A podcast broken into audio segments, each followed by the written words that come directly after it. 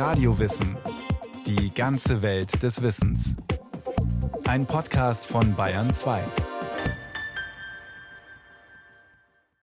Gustav Landauer war Schriftsteller, Anarchist, Pazifist und er war Revolutionär. Landauer war davon überzeugt, dass die Menschen nur in kleinen, unabhängigen Gemeinschaften friedlich und selbstbestimmt zusammenleben können. Es war am 2. Mai. Ich stand noch als Wache vor dem großen Tor zum Stadelheimer Gefängnis. Gegen 13.45 Uhr, unter Schreien der Landauer, der Landauer, brachte ein Trupp bayerischer und württembergischer Soldaten Gustav Landauer. Auf dem Gang vor dem Aufnahmezimmer versetzte ein Offizier, es soll Leutnant Geißler gewesen sein, dem Gefangenen einen Schlag ins Gesicht. Die Soldaten riefen inzwischen: Der Hetzer, der muss weg, erschlagt's ihn.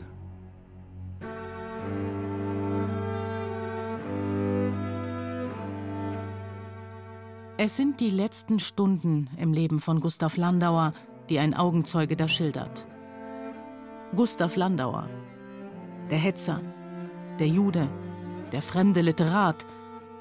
So haben die Nationalisten, die Rechten, die Völkischen, die Nationalsozialisten ihn genannt. Dabei war Landauer vor allem Freigeist und Humanist, Pazifist und Anarchist, entschiedener Befürworter der Gewaltlosigkeit dennoch revolutionär und eine der herausragenden Figuren der Münchner Räterepublik. In der Nacht zum 8. November 1918 hat Kurt Eisner mit seinen Gefährtinnen und Gefährten Revolution gemacht. Fast 800 Jahre der Wittelsbacher Herrschaft waren über Nacht zu Ende gegangen. Sang und klanglos, ohne Blutvergießen. Bayern war nun Freistaat der deutsche Begriff für Republik. Für diese Republik braucht Eisner Unterstützer. Die holt er sich aus dem Umfeld der sozialistischen Literatenszene. Ernst Toller, Erich Mühsam, Gustav Landauer. Also Landauer kommt Mitte November, ich glaube am 15. November nach München, also sehr, sehr schnell. Er war tatsächlich vorher krank, sonst denke ich, wäre er noch schneller gekommen. Die Münchner Literaturwissenschaftlerin Laura Mokros. In ihrem Buch Dichtung ist Revolution hat sie die vier führenden Köpfe der ersten Münchner Räterepublik porträtiert. Landauer sieht 1918 die Möglichkeit gekommen, seine Ideen von einer neuen Gesellschaft in die Tat umzusetzen. Dabei unterscheidet sich sein Sozialismus wesentlich vom parlamentarischen Sozialismus, wie ihn Eisner und die Sozialdemokraten anstreben. Trotzdem, sagt Laura Mokros, war für ihn sofort klar, dass er Eisner da unterstützen muss. Sie haben lang eigentlich eng zusammengearbeitet, obwohl es immer auch Differenzen gab und, und Landauer zu vielen Themen eine deutlich andere Sicht hatte wie Eisner. Gustav Landauers Konzept eines Sozialismus, der anarchisch und pazifistisch zugleich ist, der den freien Menschen im Mittelpunkt hat, kam nicht über Nacht ist kein überstürztes Revolutionsgehabe und nicht in München entstanden. Gustav Landauer wird in Karlsruhe geboren, am 7. April 1870. Die Eltern haben ein Schuhgeschäft. Eine jüdische Familie, die aber nicht religiös lebt. Gustav ist ein verträumtes Kind, hat kaum Freunde. Ein Einzelgänger, der wenig vom wilhelminischen Schuldrill hält und sich lieber eigene Gedanken macht. Schule? Der junge Gustav Landauer sieht darin nicht mehr als einen ungeheuerlichen Diebstahl an meiner Zeit, meiner Freiheit, meinen Träumen und meinem auf eigenes Erforschen und Versuchen gerichteten Tatendrang. Trotzdem macht er 1888 Abitur, studiert Anglistik, Germanistik, Philosophie in Heidelberg, Straßburg und Berlin. Dort in der preußischen Hauptstadt wird der Student Landauer 1891 Mitglied der Freien Volksbühne, einem Verein, der die Kunst dem einfachen Volk öffnen will. Auf dem Spielplan stehen sozialkritische Stücke etwa von Hendrik Ibsen oder Gerhard Hauptmann, die ohne Zensur gespielt werden dürfen. Mitbegründer der Freien Volksbühne war zwei Jahre zuvor Kurt Eisner. Dass sich beide dort begegnet sind, darf angenommen werden, auch wenn es keine Belege dafür gibt. Bei der Freien Volksbühne lernt Landauer auch seine erste Frau Margarete Leuschner kennen, mit der er zwei Töchter hat, von denen eine schon im Kindesalter stirbt. In dieser Zeit nimmt der junge Landauer nicht nur Kontakt zur Berliner Literatenszene, wie dem Friedrichshagener Dichterkreis, sondern auch zum Berliner Verein unabhängiger Sozialisten auf, einer Oppositionsgruppe innerhalb der Sozialdemokraten. Diese Jungen fordern einen radikaleren Sozialismus. Ich denke, dass da die Angst ganz deutlich war, dass das, was die SPD macht, viel zu sehr parteipolitischen Grundsätzen folgt, viel zu wenig nah am, am Menschen ist und viel zu wenig auch das große Ganze im Blick hat. Das große Ganze, das ist für Landauer die Ablehnung jeder staatlichen Gewalt. 1895 schreibt er in der Zeitschrift Der Sozialist, deren Mitherausgeber er bald ist, Was wir bekämpfen, das ist der Staatssozialismus, die Gleichmacherei von oben, der Bürokratismus. Wofür wir eintreten, das ist die freie Gruppierung und Vereinigung, die Herrschaftslosigkeit, die Freiheit der Geister und die Unabhängigkeit und der Wohlstand für alle. Herrschaftslosigkeit, wie Landauer sie anstrebt, bedeutet in jener Zeit Anarchie. Darunter verstehen die meisten seiner Zeitgenossen aber auch Terror. Es war einst ein Anarchisterich, der hat den Attentaterich. Er warf mit Bomben nur so rum, es machte ringsum Bom, Bom, Bom. Als kam der Anarchisterich an einen Schlosshof fürstlich und unterm Rock verborgen fein trug er ein Bom, Bom, Bombelein. Der bombenschmeißende wilde Attentäter, wie in Erich Mühsams Lied vom Anarchisterich, das war um die Jahrhundertwende das gängige Bild vom Anarchisten.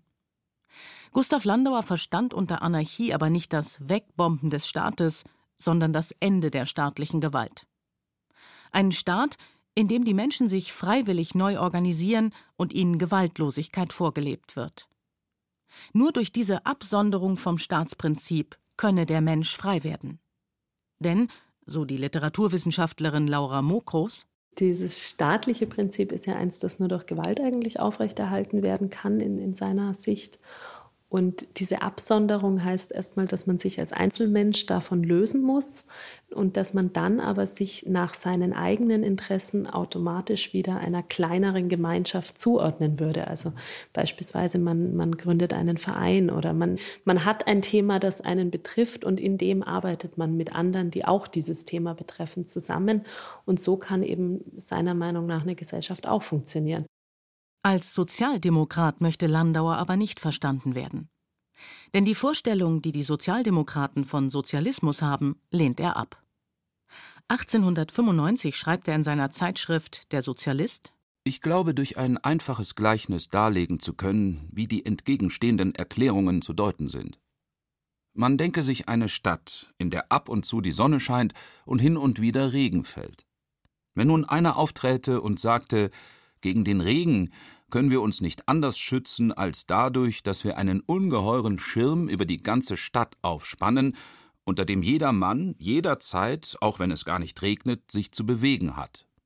Dann wäre das ein Sozialist nach der Erklärung der Sozialdemokraten.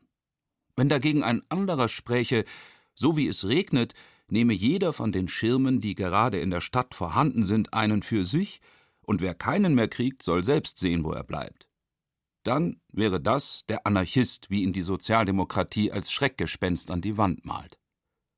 Wir Anarchistensozialisten dagegen wollen nicht alle Einzelnen unter den großen Gesellschaftsschirm zwingen und sind ebenso wenig so töricht, um den Besitz der Schirme eine Keilerei zu beginnen, sondern wo es zweckmäßig ist, benutzen kleinere und größere Gesellschaften einen gemeinsamen Schirm, den man aber jederzeit entfernen kann.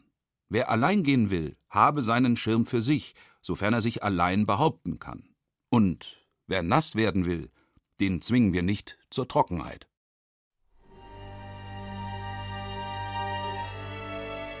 Starker Tobak für die Zensurwächter des wilhelminischen Obrigkeitsstaates.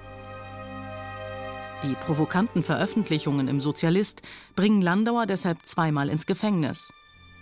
1893 für ein Jahr und 1899 für sieben Monate, zuletzt, weil er sich für Albert Zieten, das Opfer eines Justizmordes, eingesetzt hat. Ich finde es immer ganz spannend, mir diese Phasen der politischen Haft anzuschauen. So, naja, ist auch gut, dann bin ich jetzt in Haft und kann in Ruhe schreiben. Er kämpft gegen das, dass er wegen seiner politischen Arbeit in Haft kommt und kann es nicht für gut befinden.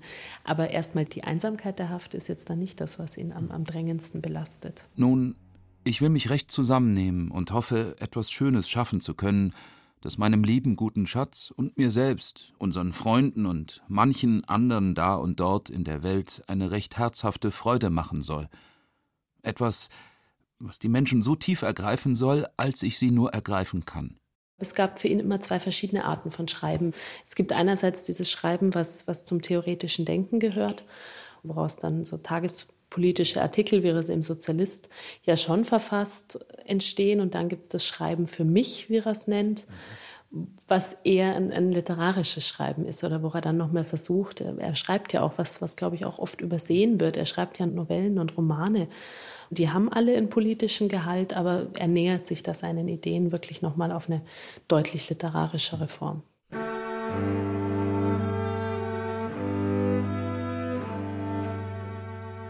Nicht die große Gesellschaft, sondern die zusammenlebende kleine Gruppe hält Landauer für realisierbar. In der Berliner Kommune Neue Gemeinschaft will er das in Form eines Siedlungsprojektes verwirklichen. Das ländliche Gegenstück zum Moloch Großstadt. Zusammen mit den Brüdern Heinrich und Julius Hart beteiligt sich auch Landauers Freund, der jüdische Religionsphilosoph Martin Buber am Experiment Neue Gemeinschaft und Erich Mühsam, der später wie Landauer zum Kopf der Räterepublik werden soll.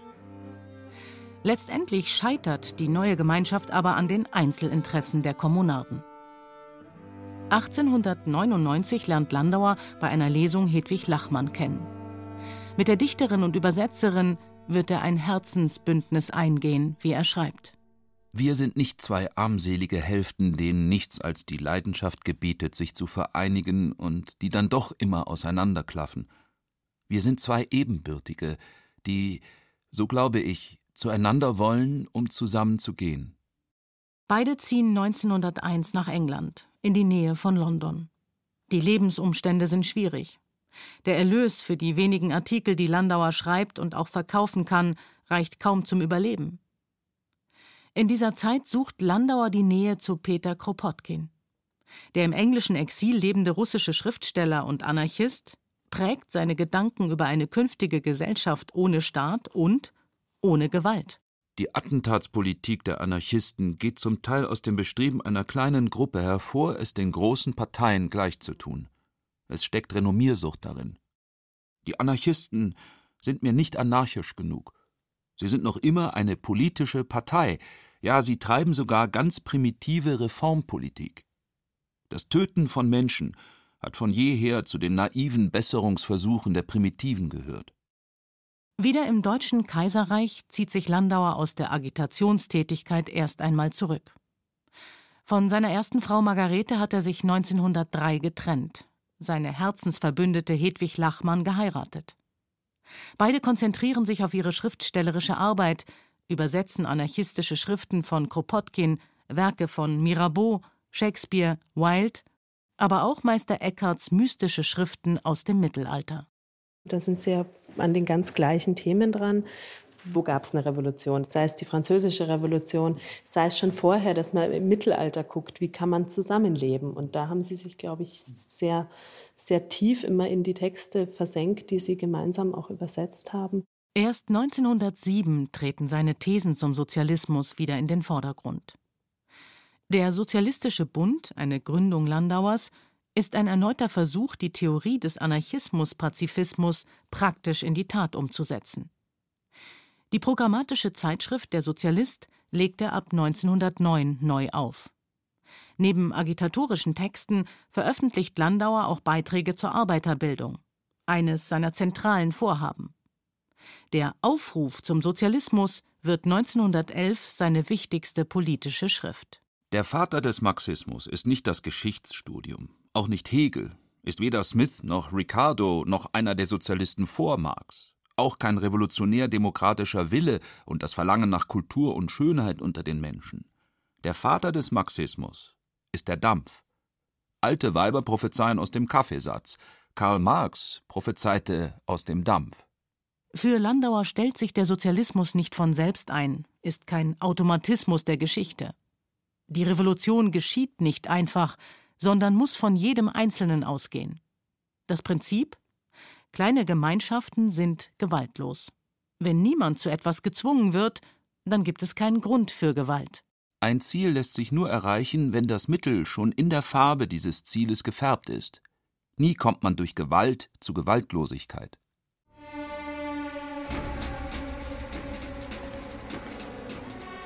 »1914 bricht der Erste Weltkrieg aus, den Landauer und Hedwig Lachmann schon früh vorausgesehen haben. Einige ihrer Freunde, wie der Philosoph Fritz Mautner, lassen sich von der Kriegsbegeisterung anstecken. Landauer aber schreibt konsequent gegen den Krieg an. Dieses Gefühl, das man uns jetzt braucht und das nach dem Abwirtschaften aller Politiker die neue Parole gesucht wird, sollten wir uns in Reinheit wahren und alle unsere Kräfte auf unser Ganzes sammeln. 1915 verschärft sich die Zensur im Kaiserreich. Landauer muss den Sozialist erneut einstellen. Er zieht mit seiner Familie ins schwäbische Krumbach, wo es sich in Kriegszeiten leichter leben lässt als in Berlin. Dort stirbt Hedwig Lachmann 1918 unerwartet an einer Lungenentzündung. Ein Schock für Landauer, den er nur schwer verarbeiten kann. Und dennoch. Es ist jetzt um Hedwigs und der Erneuerung der Menschheit willen der Zeitpunkt, wo ich mich zu verbrauchen und nicht mehr zu schonen habe. Dann kommt 1918 die Revolution. Mitte November schreibt Kurt Eisner an Landauer. Was ich von Ihnen möchte, ist, dass Sie durch rednerische Betätigung an der Umbildung der Seelen mitarbeiten. Er ist natürlich froh, dass was passiert ist, dass der Krieg vorbei ist, dass Revolution ist. Er sieht es auch als Chance, aber er hat ganz von Anfang an wirklich eine ganz große Skepsis, dass man ja, um die Leute in die Lage zu bringen, jetzt dieses neue System mitzugestalten, den Leuten auch Zeit geben muss. Am 21. Februar 1919 erschießt der junge Rechtsnationale Anton Graf Arco auf Fallei Kurt Eisner mit zwei Revolverschüssen. Eisner war gerade auf dem Weg zum Landtag, das Rücktrittsschreiben in der Tasche. Hunderttausend Menschen verfolgen die Trauerfeier. Neben Heinrich Mann hält Gustav Landauer die Grabrede. Weniger auf den Politiker und Revolutionär Eisner als auf den Dichterfreund. Kurt Eisner, der Jude, war ein Prophet, der unbarmherzig mit den kleinmütigen, erbärmlichen Menschen gerungen hat, weil er die Menschheit liebte und an sie glaubte und sie wollte. Er war ein Prophet, weil er mit den Armen und Getretenen fühlte und die Möglichkeit, die Notwendigkeit schaute, der Not und Knechtung ein Ende zu machen. Er war ein Prophet, weil er ein Erkennender war. Dieser Dichter, der zugleich von der Schönheit, die kommen sollte, träumte und den harten, bösen Tatsachen unerschrocken ins Gesicht sah. 7. April 1919 Die erste Räterepublik. Von den vielen Problemen, mit denen diese erste Räterepublik zu kämpfen hat, ist der Mangel an Zeit eines der drängendsten. Auf den zu Politikern gewordenen Dichtern lastet der Druck, die Verhältnisse für die Bevölkerung schnell zu verbessern und gleichzeitig politische Stabilität zu erreichen. Hier offenbaren sich die Unterschiede der Ideen. Während Eisner als unabhängiger Sozialdemokrat den Weg des Parlamentarismus einschlagen wollte, erweisen sich seine Revoluzergefährten Ernst Toller und Erich Mühsam als radikalere Anarchisten, denen es nicht schnell genug geht. Landauer dagegen ahnt, dass der Räterepublik wohl nicht viel Zeit beschieden war. Landauer wird Mitglied im Revolutionären Zentralarbeiterrat, der in der Räterepublik die Exekutive darstellt. Als provisorischer Volksbeauftragter für Volksaufklärung der Räterepublik Bayern übernimmt er quasi das Aufgabengebiet eines Kultusministers. Jetzt kann er sein Bildungskonzept in die Tat umsetzen. Prügelstrafe und all solche Dinge werden unter seiner Zeit abgeschafft. Er will freiheitlich denkende Schüler haben und eben nicht das, was, wenn man in die Zeit davor guckt, wo wirklich ein militärischer Drill im Schulsystem herrscht. Ein besonderer Schwerpunkt Landauers soll das Theater sein, als Bildungsanstalt für die Arbeiterschaft. Dazu gehören auch ganz praktische Dinge. Die Spielzeiten der Theater sollen an die Arbeitszeiten der einfachen Bevölkerung angepasst werden gab es so, so ein Lesungsprogramm, wo auch Toller die Flugblätter mit unterzeichnet hat, Feierabende, wo literarische Veranstaltungen einfach außerhalb der Arbeitszeiten waren und natürlich auch zu Preisen, die sich der normale Arbeiter leisten konnte. 13. April 1919. Die zweite Räterepublik. Die Machtübernahme der Kommunisten um den Münchner KPD-Chef Eugen Levinet leitet eine zweite Räterepublik ein. Für Gustav Landauer stellt sich die Frage der Beteiligung. Dem Aktionsausschuss der Kommunisten schreibt er am 13. April 1919 Sie haben meine Dienste bisher nicht in Anspruch genommen.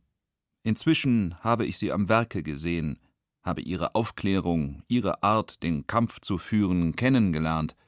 Ich habe gesehen, wie im Gegensatz zu dem, was Sie Scheinräterepublik nennen, ihre Wirklichkeit aussieht. Ich stelle also fest, was schon vorher kein Geheimnis war, dass die Abneigung gegen eine gemeinsame Arbeit gegenseitig ist. Das Ende dieser zweiten kommunistischen Räterepublik erlebt Landauer im Haus von Kurt Eisners Witwe im südlich von München gelegenen Großhadern. Dort verhaften ihn Freikorpssoldaten aus Württemberg, die mit Billigung der sozialdemokratischen Berliner Reichsregierung in München einrücken und ein Blutbad mit tausend Toten anrichten. Die Münchner Neue Zeitung schildert die schaudervoll tierische Hinschlachtung Landauers am 2. Mai 1919 durch einen Augenzeugen im Münchner Gefängnis Stadelheim. Er stand jedoch wieder auf und wollte zu reden anfangen. Da rief ein Vizewachtmeister: Geht mal weg! Unter Lachen und freudiger Zustimmung der Begleitmannschaften gab der Vizewachtmeister zwei Schüsse ab, von denen einer Landauer in den Kopf traf. Landauer atmete immer noch. Da sagte der Vizewachtmeister, das Aas hat zwei Leben, der kann nicht kaputt gehen. Da Landauer immer noch lebte, legte man ihn auf den Bauch. Unter dem Ruf, geht zurück, dann lassen wir ihm noch eine durch, schoss der Vizewachtmeister Landauer in den Rücken, dass es ihm das Herz herausriss und er vom Boden wegschnellte. Da Landauer immer noch zuckte, trat ihn der Vizewachtmeister mit den Füßen zu Tode. Dann wurde ihm alles heruntergerissen und seine Leiche zwei Tage lang ins Waschhaus geworfen.